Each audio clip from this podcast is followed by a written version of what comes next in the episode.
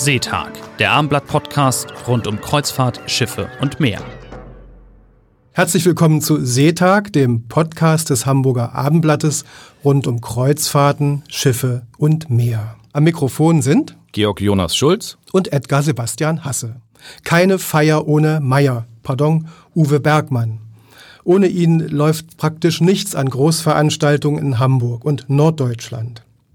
Die Cruise Days, die im September wieder stattfinden, der Hafengeburtstag, die Fanfeste, die beliebten Harley Days, die Kieler Woche und die Travemünder Woche, all das trägt ihre Handschrift, der Bergmann Gruppe. Sie haben als Eventmanager der größte Anbieter dieser Art in Hamburg, in den 80er Jahren sogar ihr Studium geschmissen, das Studium der Geografie, Soziologie und Volkswirtschaft, um Events zu organisieren. Herzlich willkommen, Uwe Bergmann, zu diesem Podcast Seetag. Ja, vielen Dank. Ich muss nur ganz kurz was richtigstellen. Also der Hafengeburtstag ist natürlich eine Riesenveranstaltung. Da haben wir ein kleines Fleckchen, was wir, was wir organisieren. Und bei der Kieler Woche ist es ähnlich. Also das sind große Veranstaltungen, die darf man uns um die Gottes laufen von selbst. nicht ganz zuschreiben. das wäre zu viel der Ehre. Und ansonsten haben wir oft auch Partner dabei. Also Sehen Sie, es ist schon ein bisschen Mythologie dabei. Ja, ich bin immer bemüht, das gerade zu stellen, weil es dann immer heißt, die machen alles. Stimmt überhaupt nicht. Es gibt ganz viele Großveranstaltungen, mit denen wir gar nichts zu tun haben.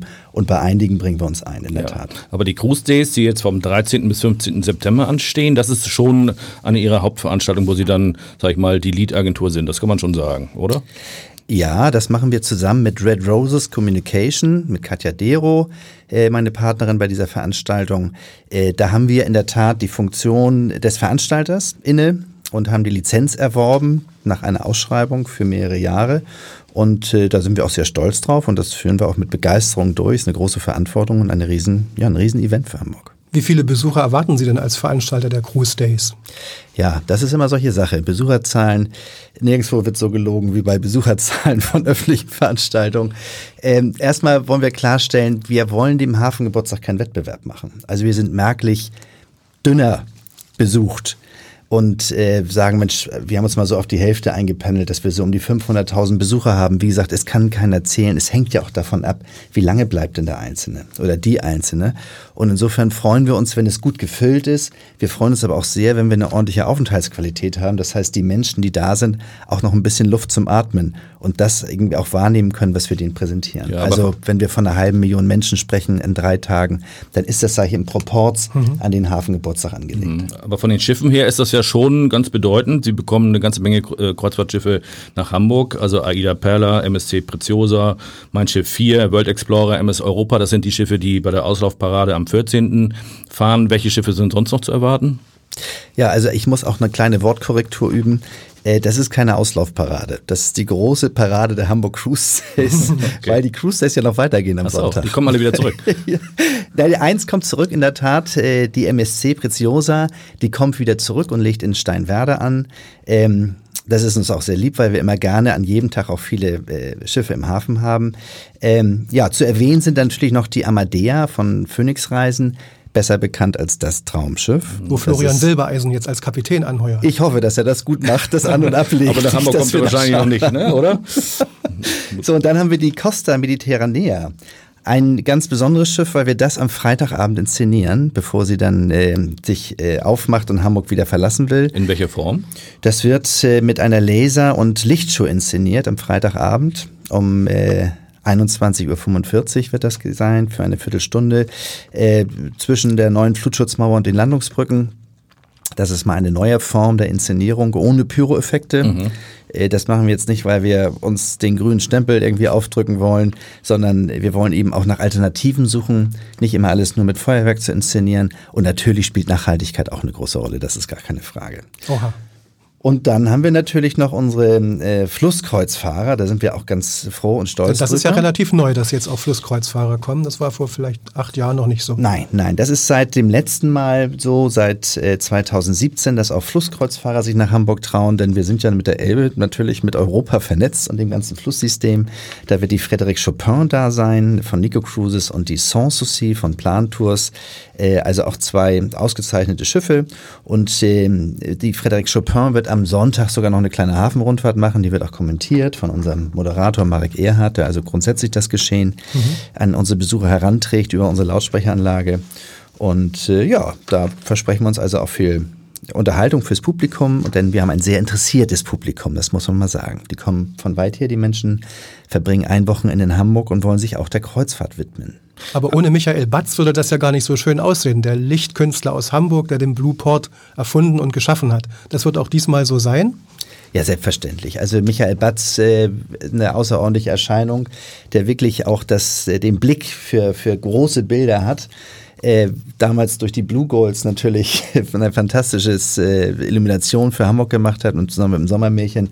Und die Fortsetzung findet sich in dem Blueport, ähm, den wir den er selbst veranstaltet, das muss man immer klarstellen. Also wir machen die Cruise Days und er den Blueport und vereinen das zusammen in einem Bild.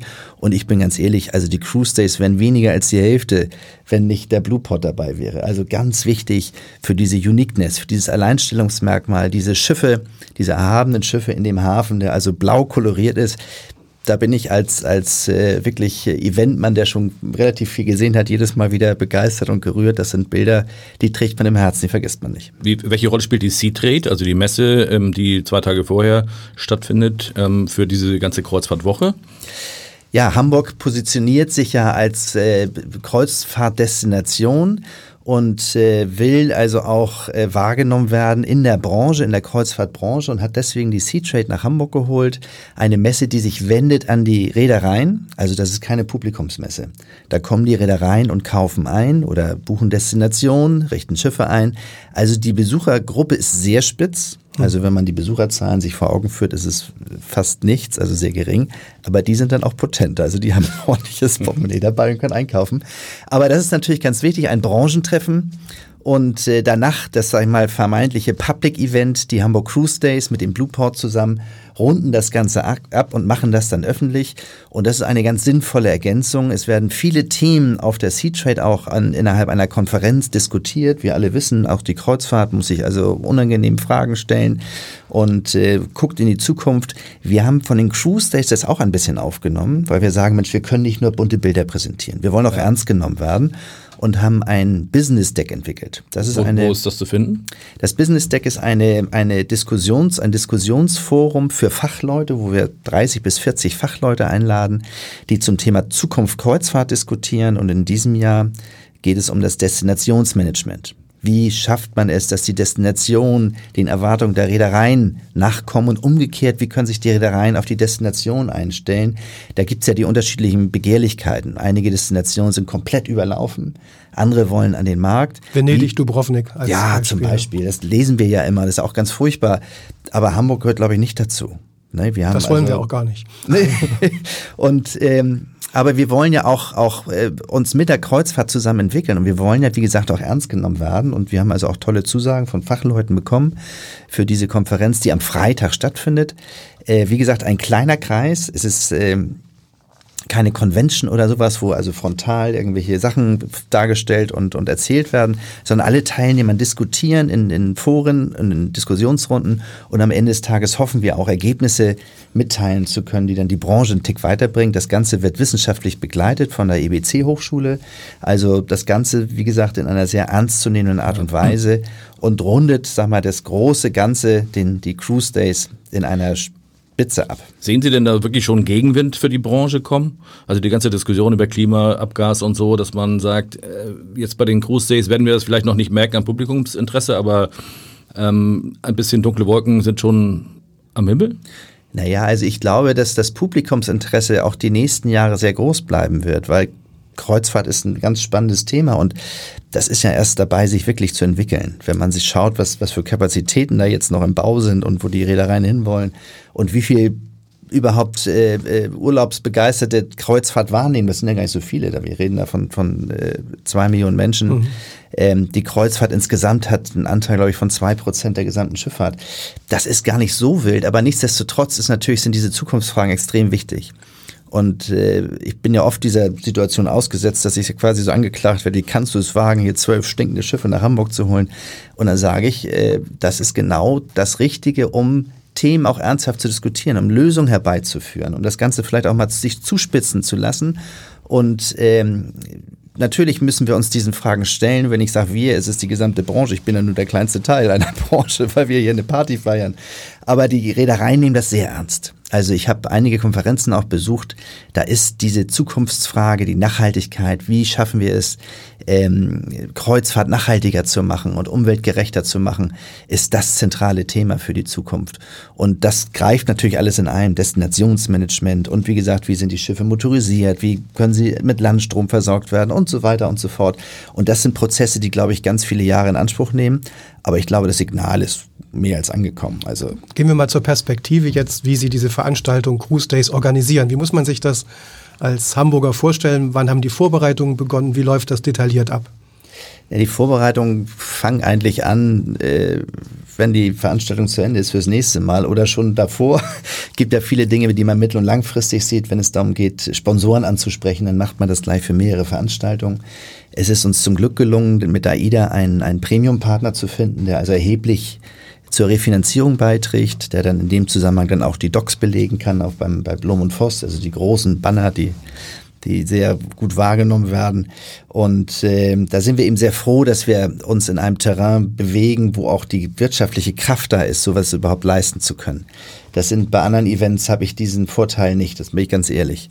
Nichtsdestotrotz äh, wird auch in der Branche zunehmend kritisch auf die Ausgaben geschaut. Also wir müssen uns da immer beweisen und müssen auch belegen, dass das Investment der Reedereien Sinn macht. Jedes Jahr wird äh, vom Hamburg Convention Büro, die ja praktisch unser Lizenzgeber sind, werden Umfragen gemacht. Denen müssen wir uns auch stellen. Die machen nicht wir die Umfragen, wir können sie also nicht beeinflussen, sondern die werden extern gemacht von einem unabhängigen Institut. Und dann ergeben sich die, die Dinge, die dann äh, von den Besuchern mitgeteilt werden.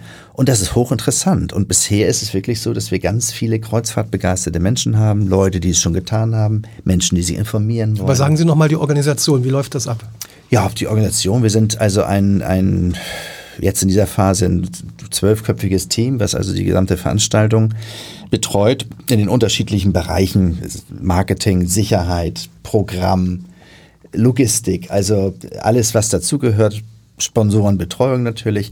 Und das ist eben etwas, was viel Vorbereitung bedeutet, langfristig, das spitzt sich so langsam zu. Sie brauchen auch viele behördliche Genehmigungen? Ja, das ist natürlich eine große Freude, die ganzen Genehmigungen einzuholen. Wie viele und, müssen und, das sein? Nein, das meine ich nicht ironisch.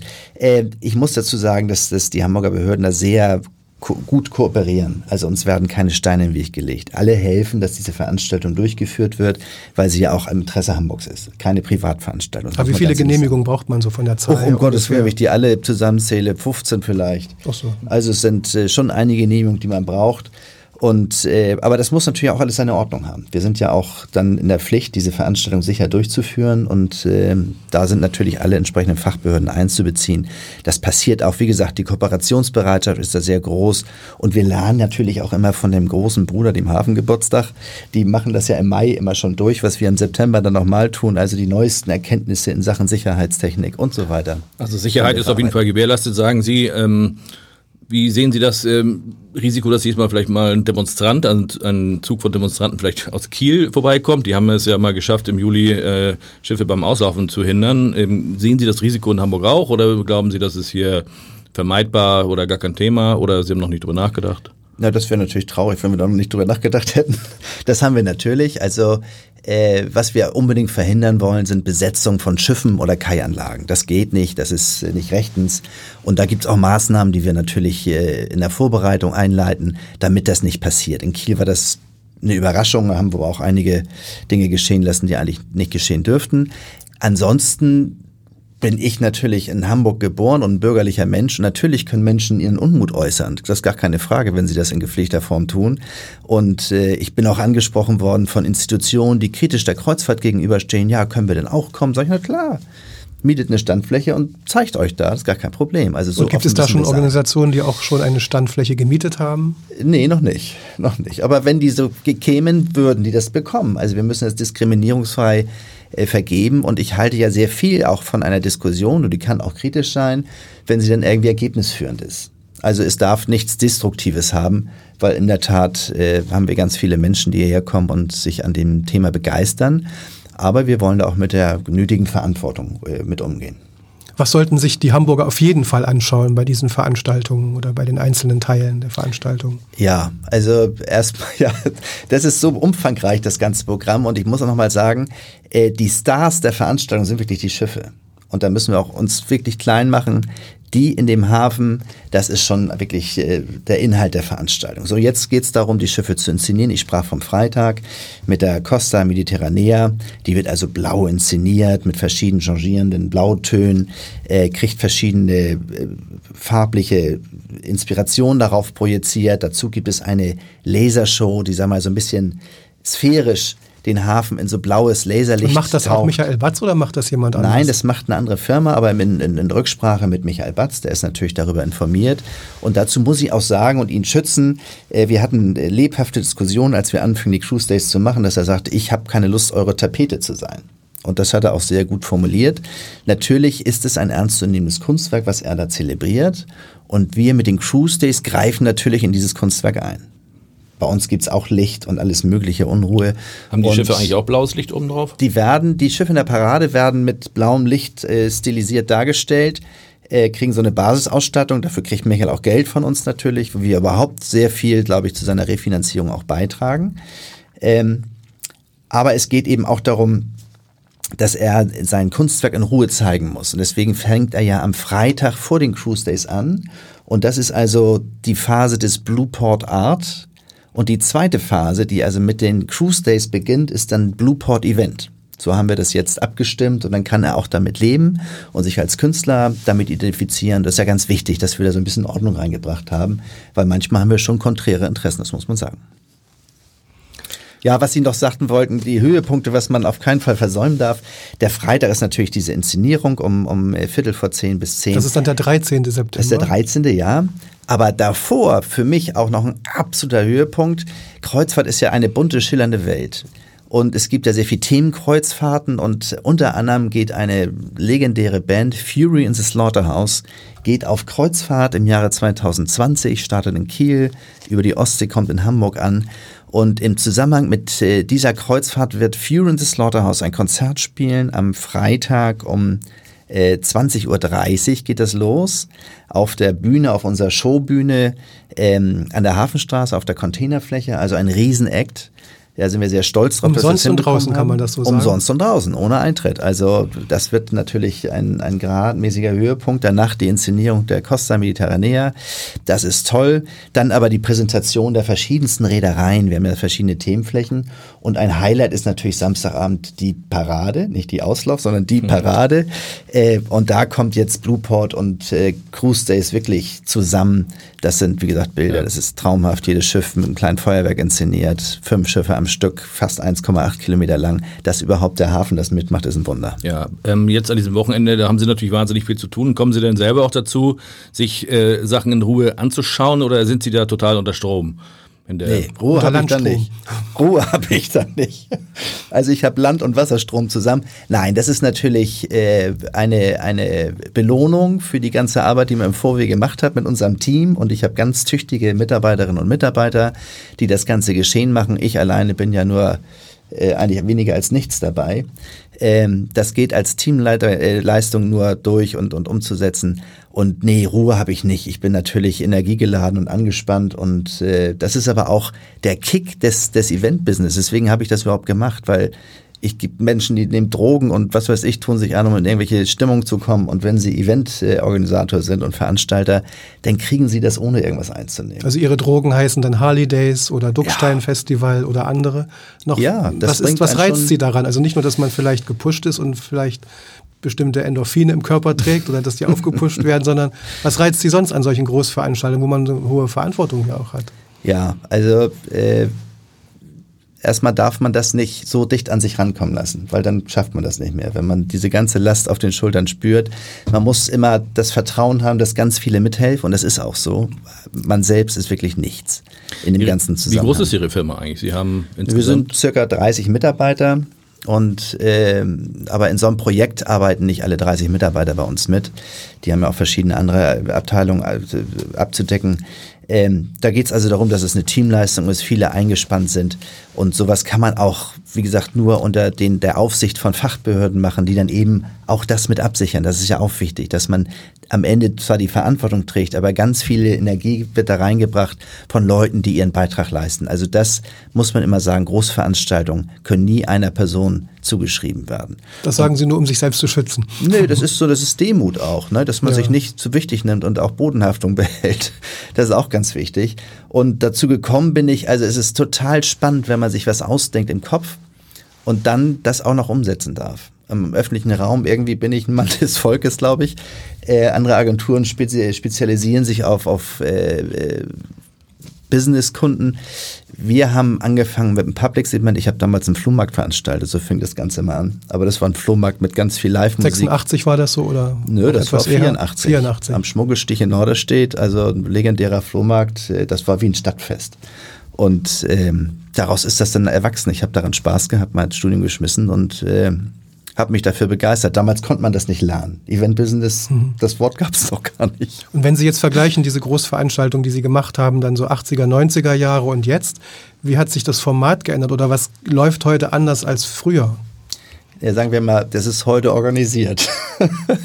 wir haben früher, also haben wir echt ein bisschen Rock'n'Roll gemacht. Ne? Da gab es keine, keine Vorschriften im Sinne. Dann habe ich gesagt, ich mache das und dann haben wir es gemacht und äh, tolle Sachen gemacht. Wirklich auch lärmtechnisch haben wir wirklich oftmals über die Stränge geschlagen. Am Eppendorfer Baum Gourmetfeste gefeiert, die waren legendär. Mhm. Bis tief in die Nacht haben wir da große Shows abgefackelt und Musik gemacht und die Leute haben wirklich gefeiert. Und das hat dann natürlich irgendwann zu Kritik geführt, gar keine Frage. Und da haben die Leute gesagt, Mensch, wir sind hier, wir sind im Wohnraum, was macht ihr hier mit uns? Es wird ja mehr. Und äh, dann mussten wir uns besinnen und haben das Ganze natürlich dann in Reglements gebracht, die dann auch gesetzeskonform sind. Und abgesehen davon muss man immer, wenn man so etwas durchführt, auch auf die Toleranz der Menschen hoffen, die man direkt belästigt. Das tun wir. Deswegen versuchen wir auch immer auf die zuzugehen. Ich gehe zum Beispiel vor den Cruise Days, gehe ich auch in die Stadtteilkonferenz in der, in der Neustadt und präsentiere mich da. Die sind nicht meine Freunde, Ne? Das sind ja die Leute, die da sitzen, die eher sowas kritisch beurteilen. Nichtsdestotrotz finde ich das total wichtig, sich mit denen auseinanderzusetzen, dass sie auch sagen, Mensch, hier ist ein Gesicht, da kann ich auch mich an den wenden, wenn irgendwas ist. Und dann kann man ganz oft auch äh, Abhilfe schaffen. Da brauchen wir keine Anrufe fünf Tage nachher vom Amt, dass sich jemand bei der Polizei beschwert hat. Unsere Nummer ist da viel ergebnisreicher. Aber es gibt ja nun verschiedene Großveranstaltungen mit äh, einer verschiedenen Bedeutung auch für die Stadt. Nehmen wir mal die Harley Days, äh, die Sie gemacht haben in diesem Jahr auch, da wird ja auch immer sehr viel diskutiert. Wie ist da der letzte Stand, was die Akzeptanz in der Bevölkerung angeht, aus Ihrer Sicht? Na, die Harley Days, da waren die, die Menschen in Hamburg immer gespalten. Da gibt es Leute, die lieben das und dann gibt es Leute, die finden es ganz furchtbar gibt gar nicht so viel, denen das so egal ist. Also das polarisiert sehr. Und ähm, ich bin nicht auf die Welt gekommen als Biker. Ich bin kein Rocker. Ich bin aber Eventmann. Ich kann mich dafür begeistern, weil die Harley-Community sehr besonders ist. Da sind die ist äh, genauso aufgesplittet wie unsere Gesellschaft. Da gibt's Reiche, Verwöhnte, da gibt's Arme, die das Letzte dafür geben und ihre mhm. Bikes zusammenschrauben. Da gibt's Gescheite und etwas einfach strukturierte. Also das ist wirklich ein Querschnitt der Bevölkerung. Aber die haben eben eine Leidenschaft. Das ist für diese alten, was heißt alt sind die gar nicht, für die Motorräder, für den Sound, für den Lifestyle, für das, das ist ein bisschen wie bei den Schiffen eigentlich, ne? Ja, noch ein bisschen anders. Ne, das ist noch, noch ein Tick direkter, aber es hat schon auch was zu tun. Die Sehnsucht auf Schiffen ist auch was ganz Besonderes. Und es hat mir bisher total viel Spaß gebracht, hat mit, äh, gebracht, mit den, mit den Harley-Leuten mhm. zusammenzuarbeiten, weil es auch so eine ganz verlässliche Community. Die sind auch, auch sehr solidarisch, weil sie im Verkehr natürlich auch die Schwachen sind.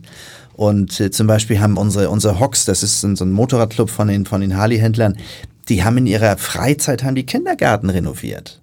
Ne, weil die sagen, wir müssen auch was Gutes tun. Wir bringen hier Unruhe rein, nach St. Pauli, also sind wir dahin und haben nicht nur einen Scheck rausgeholt und gesagt, jetzt ein Handwerker bei Auftrag, wir bezahlen das mal. Nee, die haben ihren Urlaub genommen und haben das selbst gemacht. Und das finde ich cool. Und das ist etwas, äh, da würde ich mich freuen, wenn die Kritiker, die uns manchmal wirklich sehr anfeinden, feinden, denn auch mal dahin kommen würden und sich die Veranstaltung anschauen würden. Dann sehen sie, auch das ist ja eigentlich eine relativ friedliche Angelegenheit. Wir haben gewaltmäßig nie Probleme bei den Holidays. Das ist auf der Reeperbahn, glaube ich, das friedlichste Event. Geräuschmäßig für den einen oder anderen, ne? Ja, aber da haben wir ganz viel gemacht. Das ist nicht mehr so laut. Und es gibt, in diesem Jahr haben wir drei Beschwerden per E-Mail bekommen. Okay.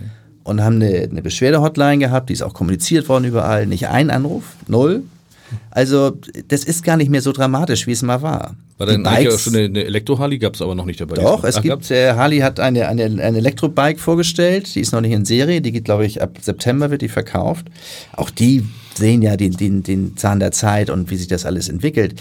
Ähm, und irgendwann wird es auch nicht mehr so tolerabel sein, dass die Maschinen laut sind. Die haben alle eine, eine Zulassung, das muss man auch sagen. Also äh, das wird ja auch von der Polizei sehr stark kontrolliert, auch zu Recht, habe ich gar kein Problem mit. Und wenn welche zu laut sind, gehören sie auch raus. Das finde ich auch. Ne, also da habe ich kein Mitleid. Und ich glaube, oder ich sehe es auch, unsere Besucherschaft hat sich ein bisschen verändert. Die, die Leute, die also wirklich sagen, Mensch, ich mache jetzt meine Rohre auf und fahre mal nach Hamburg und mache mal ein Wochenende Rock'n'Roll, die kommen nicht mehr, weil die Wahrscheinlichkeit, dass sie erwischt werden, ist schon recht hoch. Was ist denn der größte Feind von solchen Großveranstaltungen? Ich denke mal, das Wetter. Der Spießbürger, ne? Na, no, der allergrößte Feind sind die äußeren Umstände, das Wetter. Ne? Das Wetter. Also das kann uns schwerst zu Erzählen schaffen Sie doch mal so von Pleiten, Pech und Pannen mit Großveranstaltungen. Ich muss gar nicht lange zurückblicken. Also die Harley Days im Jahre 2018 war das mhm. erbärmlichste und schlimmste, was mir widerfahren ist in meinem Leben. Das war das Hauptwochenende. Wir hatten parallel das Public Viewing auf dem Heiligen Geistfeld. Deutschland spielte gegen Schweden. Das war das Hauptspiel der Vorrunde. Also die WM war ja eh eine Katastrophe, wie sich im Nachhinein rausstellte. Das war eigentlich so unser, unser Haupttag des ganzen Jahres. Harley Days parallel mit dem Event. Also mehr geht ja gar nicht. Und dann hat das von morgens bis abends geschüttet und gepfiffen und es war so furchtbar, also niederschmetternd. Das ist ja der Momente, auf die bereiten sie sich echt irre lange vor. Und ich habe ja irgendwann mal geglaubt, gelernt zu haben, dass ich das nicht mehr persönlich nehme, das Wetter. Aber letztes Jahr habe ich das persönlich genommen. Also ein guter Draht zum Wettergott war da irgendwie nicht gegeben. Ich habe leider keinen Draht zum Wettergott. Auf der anderen Seite gab es natürlich auch äh, schon fantastische Erlebnisse, wo alles stimmte. Ich weiß, als wir das erste Mal... Das Sommermärchen 2006, das haben Sie doch auch Public Viewing. Ich meine, ich ja. kann mich noch erinnern, das war ja wettermäßig ein Traum, fünf Wochen lang. Sensationell, da haben wir es sogar auf die Titelseite der Bildzeitung, ich glaube, am ersten, Mal, am ersten Tag schon geschafft. Äh, gegen Polen haben wir, glaube ich, gespielt. Und da war es 30 Grad und wir hatten natürlich alle keine Vorstellung davon, wie viele Menschen wirklich kommen. Na, wir hatten viel zu wenig Bier gekühlt. Na, wir mussten die warmen Fässer anschließen. Es hat nur geschäumt. Die Leute wollten die Bierwagen umschmeißen. Aber das war natürlich das Sommermärchen eine einzige Belohnung. Und ich weiß noch, die, die ersten Cruise Days, die wir gemacht haben, 2012, da hatten wir tropische Nächte im September. Das waren 25, 26 Grad. Es war ein Traum. Also das sind dann wirklich auch Belohnungen und da fühlen sie sich so gut dabei. Und äh, da das Glück ja durch das Unglück bedingt ist, sagt äh, Watzlawick, äh, muss man manchmal das Unglück ertragen, um das ist, Glück erfahren ist, zu können. Ist denn ein, ein schlechtes Wetter für Sie auch ein ökonomisches Risiko eigentlich? Oder ist das dann einfach nur eine persönliche Beleidigung sozusagen, dass die Umstände nicht so sind, wie Sie sich das gerne gewünscht hätten? Na, es ist ein immenses ökonomisches Risiko, das Wetter. Ne? Also einmal für uns, weil wir selbst auch oftmals Stände betreiben. Eine meiner Firmen betreibt auch Eventgastronomie. Und aber vor allem auch unserer Kunden wegen. Ein Großteil der Refinanzierung kommt natürlich von den Leuten, denen wir die Plätze vermieten. Und die sind natürlich, wenn keiner kommt wegen des Wetters, haben die keine Einnahmen, die müssen ihre Standmieten trotzdem zahlen. Ich kriege die Rechnung bei der nächsten Veranstaltung, dann sagen sie mir, ich komme nicht mehr. Also das ist schon ein, hartes Business manchmal. Manchmal ist es echt sehr ungerecht, manchmal aber auch sehr gerecht, je nachdem. Gab es denn schon Events, wo Sie praktisch ein Minus gemacht haben am Ende? Oha, ja. Bei den ersten Cruise Days haben wir ordentlich drauf bezahlt. Da haben wir keine Sponsoren gefunden. Wir mussten trotzdem die ganzen Versprechungen erfüllen, die wir ja in unserem Konzept beschrieben haben. Und da muss man auch investieren. Und die letzten Harley Days, äh, zwei, nee, die vorletzten 2018, das war auch ein ordentliches Verlustgeschäft, weil wir maßgeblich vom Bierumsatz abhängen und vom Merchandise-Verkauf und das war eine Katastrophe. Hm. Ne, also das ist nicht immer nur Zuckerschlecken und äh, wer, wer sicher viel Geld verdienen will, sollte einen anderen Beruf wählen. Nun, nun gelten Sie ja als der größte Eventveranstalter der Stadt. Ich weiß gar nicht, ob das wirklich stimmt. Ähm, vielleicht gilt das nur für die Größe der Veranstaltung, aber vielleicht nicht für den Jahresumsatz. Ich meine, Leute wie Nord-Event, die machen wahrscheinlich viel mehr Kleinkram und vielleicht am Ende auch den gleichen Umsatz.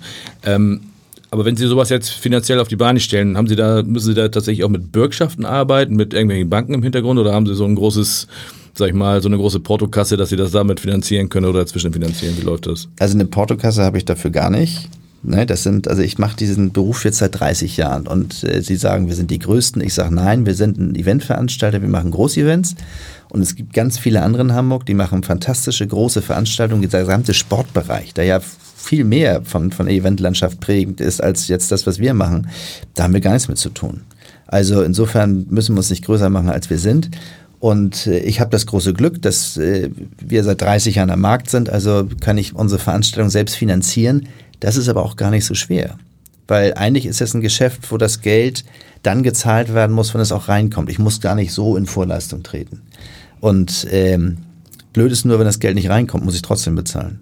Also ein paar Sicherheiten muss ich schon haben. Und ich habe schon einige Male ordentlich Geld verloren und konnte das aber immer bezahlen. Ich musste dann keine Schulden machen. Aber so gleichen sich die Dinge dann wieder aus, der große Gewinn und der Verlust. Also am Ende des Tages kann ich mich überhaupt nicht beschweren, aber die Bäume wachsen auch nicht in den Himmel und das ist auch in Ordnung so. Also äh, ich bin sehr zufrieden mit dem, was ich mache und würde auch nie auf die Idee kommen, was anderes machen zu hm. wollen, wenn ich ehrlich Gibt bin. es denn eine Idee von einem Projekt, ein Event, das Sie selbst gern mal organisieren würden, so im Blick auf die Zukunft? Ja, also wir haben äh, in der Tat schon, schon einige Jahre nachgedacht um über ein, ein großes Fahrradevent im Public-Segment, also wo man wirklich breite Teile der Stadt auch, auch äh, dem, dem Fahrrad zuführt und, und nur für das Fahrrad sich nutzt oder nur für das Fahrrad äh, nutzbar macht. Also eine autofreie City. Wir sind vielleicht gar nicht mehr so weit weg, dass es irgendwann sowieso kommt, aber dass man das in Eventform packt und äh, Hamburg bekennt sich ja zum, zum Thema Fahrrad und will Fahrradstadt sein, das fehlt noch so ein bisschen. Ne, denn Fahrrad ist inzwischen ja sehr diversifiziert darzustellen. Ich selbst bin hier heute mit dem Fahrrad. Nicht, weil ich jetzt äh, ein grünes Image brauche, sondern weil es, ich festgestellt habe, es bringt Spaß. Und äh, es ist schön und es geht schnell. Ist das jetzt nur eine Vision, so ein Fahrrad-Event, oder ist das schon in der näheren Planung? Ja, wir, wir sind dabei, das zu planen und da geht es eben auch darum, wer bezahlt ist. Das kann man dann eben nicht in der üblichen Weise refinanzieren mit, mit Standvermietung. Das ist sowieso etwas, was ich in Deutschland immer kritisch finde, weil alles sagt, man muss sich selbst finanzieren. Ihr bezahlt hier für die öffentliche Fläche, ihr macht zwar öffentliche Veranstaltung, kostet keinen Eintritt, alles umsonst und draußen. Aber ich finde, der Kulturaspekt, der wird manchmal vergessen. Und das ist in Südeuropa anders. Da ist man viel offener, was Kulturveranstaltungen im öffentlichen Raum nimmt, angeht. Nimmt die Stadt Ihnen eine ordentliche, also ziemlich viel ab sozusagen für Stände und für Flächen? Oder ist das noch im Bereich dessen, dass man sagt, okay, das ist fair? Das ist im Rahmen der gesetzlichen Gebühren, die festgesetzt mhm. sind dafür. Aber die gibt es eben, die Gebühren. Und ich finde, wenn Veranstaltungen äh, ein gewisses Maß an Qualität haben sollen, dann brauchen sie auch Energie, um das leisten zu können. Das drückt sich meistens in Euros aus oder im Engagement von Kulturträgern. Und äh, nicht umsonst gibt es das Alstervergnügen nicht mehr. Wir haben das selbst fünf Jahre lang mitgemacht und haben gesehen, wie schwer das ist. Und da wird man allein gelassen. Komm, mach mal ein tolles Fest hier und vermiete mal die Meter. Dann wird aber einmal vorgehalten, jetzt hast du aber jeden Meter vermietet, das ist auch scheiße. Also, wenn man wirklich äh, den, den Bürgerinnen und Bürgern mal was zurückgeben will, dann sollte man das vielleicht so machen wie in Skandinavien, in den Städten. Da gibt es einmal im Jahr ein großes Fest und die Faustregel ist pro Besucher ein Euro im Jahr, äh, pro Bewohner ein Euro im Jahr. So, und wenn wir in Hamburg 1,7 Millionen äh, Menschenleben haben und jeder, sag mal, für jeden Menschen ein Euro zur Verfügung gestellt wird, dann könnten sie ein sensationelles Fest hier inszenieren, was also Kultur geprägt ist und wo die Menschen begeistert sind und das einen Beitrag leistet zur, zur Lebensqualität Hamburgs und man müsste sich nicht immer ärgern, dass jetzt 53 Buden mit. Ich wollte gerade sagen, es gibt ja immer Leute, die kritisieren, beim Hafengeburtstag zum Beispiel, vielleicht ja. bei den Großsees teilweise auch, dass man sozusagen eine Aneinanderreihung von Imbissständen nachher äh, produziert, wenn man halt so viele Buden vermietet. Ähm, stellt sich die Frage, was, was erwarten Menschen eigentlich im Digitalzeitalter von Veranstaltungen heute? Ist das irgendwie anders als früher, weil sich Menschen auch anders ablenken können mit ihren Smartphones und so? Oder äh, das sozusagen das reale, das haptische Erleben? Also ich finde ja, dass, dass das, was wir machen, diese, diese Public Events ja eine zunehmende Bedeutung bekommen. Weil es gibt ja Facebook und bei uns gibt es Face-to-Face. Ne, also wir wollen ja dafür sorgen, dass die Menschen sich begegnen und äh, miteinander sprechen. Wir machen ja auch Quartiersfeste in Eppendorf. Wir begleiten die Altonale, seit sie entstanden mhm. ist. Wir sind jetzt ähm, im, im, übernächsten Wochenende in Uhlenhorst, machen das Uhlenhorster Stadtteilfest. Das sind alle Feste, die, die eine totale Bedeutung haben. Da präsentieren sich Vereine, da kommen die Menschen zusammen und klönen, Nachbarn, die sich kennen oder noch nicht kennen.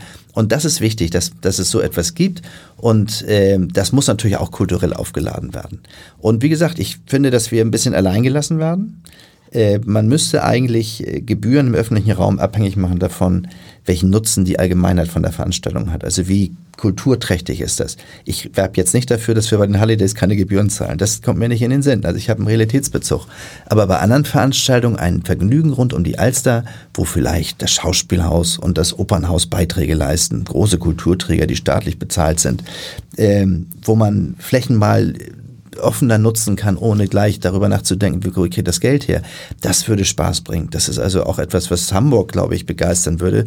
Und gerade im digitalen Zeitalter, wo wir alle total unter Stress sind und alles optimiert wird und was weiß ich, äh, sich verändert, sind solche Dinge doch ganz wichtig, dass wir also einen Bezug zu, unserem, zu unserer Gemeinschaft haben und zu unserer Stadt haben und auch ein Gemeinschaftsgefühl entwickeln. Das heißt, Großveranstaltungen haben nach wie vor eine Zukunft in dieser Stadt? Ja, ich hoffe doch sehr. Und gibt es irgendwelche Grenzen, die Sie ziehen würden von der Umwelt her, Umweltbelastung oder von der Zahl der Leute, die kommen würden, wo einfach die Kapazitäten gar nicht mehr da sind? Oder von den Erwartungen der Leute, die gar nicht mehr erfüllt werden können? Es muss ja immer alles noch prominenter, noch besser, noch größer werden, oder? Ja, das ist, das ist so ein, so ein Ehrgeiz, den darf man eigentlich nicht haben. Mehr, mehr, mehr geht ja nicht. Also es gibt immer unterschiedliche Rahmenbedingungen und manchmal führen sie dazu, dass es wirklich äh, an der Spitze ist, sich an der Spitze bewegt. Ist ja ganz schwer im, im öffentlichen Bereich auch zu bestimmen, wie viele Menschen kommen eigentlich. Wie sicher kann ich das machen? Und da müssen wir uns heute sehr intensiv mit auseinandersetzen. Das tun wir auch.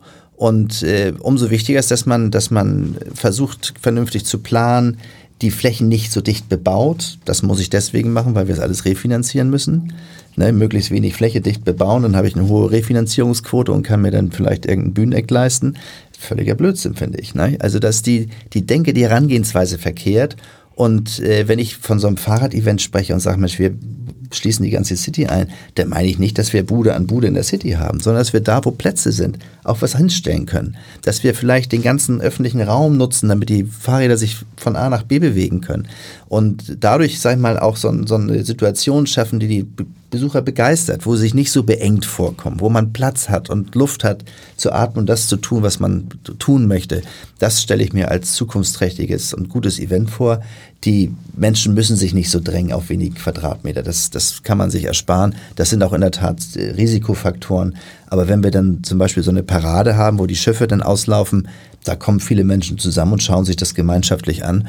Und das ist auch gut so und das soll es auch für mich ja. geben. Sie sind also sicher, dass es die Cruise auch in zwei, vier und sechs Jahren in Hamburg noch geben wird? Ja, das würde ich erstmal so sagen. Also erstmal haben wir ja noch einen Vertrag, auf den würde ich auch pochen. Und äh, wenn es da jetzt äh, vielleicht Politiker gibt, wie, wie könnt ihr sowas machen in einer Stadt wie Hamburg, dann sage ich, Mensch, wir sind eine Hafenstadt und das zeichnet uns aus und ein Hafen ohne Schiffe geht ja nicht. Warum sollen wir nicht ein Fest für die Schiffe feiern? So, wenn wir die Rahmenbedingungen verändern müssen, dann lass uns das gemeinsam tun. Aber einfach zu sagen, das dürfen wir nicht mehr tun, finde ich völliger Blödsinn. Also dafür bin ich auch zu sehr Hamburger, dass ich mir das irgendwie äh, verbieten möchte, dass man, dass man sagt, jetzt dürfen keine Schiffe mehr im Hafen ja. fahren. Sie fahren ja nur selber Rad und würden gerne eine Radveranstaltung machen. Gehen Sie denn auch selber auf Kreuzfahrten? naja, also äh, ich war zweimal in meinem Leben auf einer Kreuzfahrt. Einmal mit meiner Firma, da haben wir ein Incentive gemacht da. Das hat alle begeistert, weil wir waren eine Truppe von 30 Leuten. Welches Schiff gehabt. war das dann?